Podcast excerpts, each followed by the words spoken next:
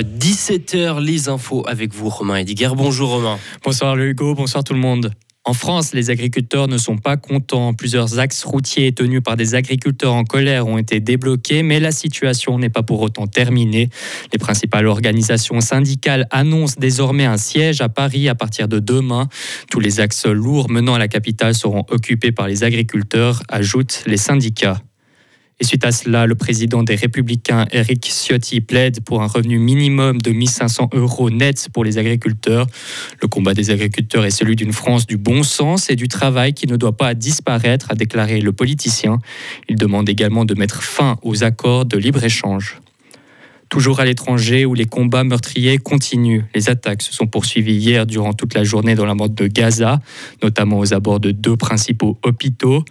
Un patient de 28 ans a été abattu à l'entrée des urgences du centre hospitalier. Selon l'ONU, des centaines de milliers de civils sont pris au piège et survivent dans des conditions de désespoir.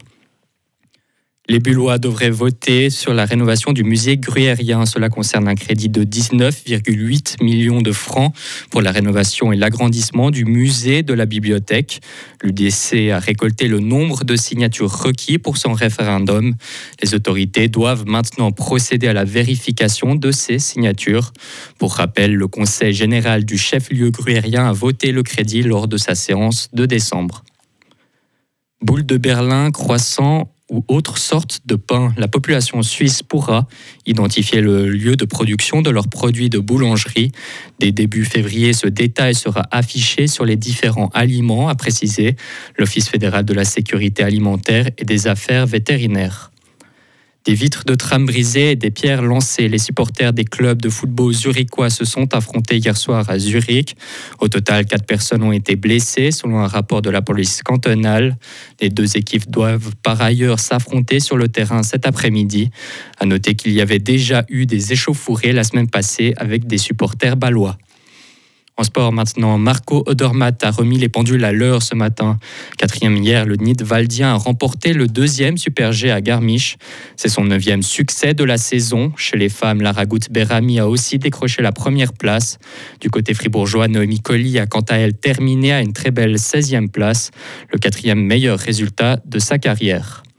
Elfic Fribourg n'a laissé aucune chance à ses adversaires. Les Fribourgeoises ont dominé 3 torrents 82-51. C'est le huitième succès en 9 ans pour les joueuses en SBL Cup. À noter la solide performance de la pivot Abigail Fogg. La Canadienne a cumulé 23 points, 11 rebonds et provoqué 5 contres.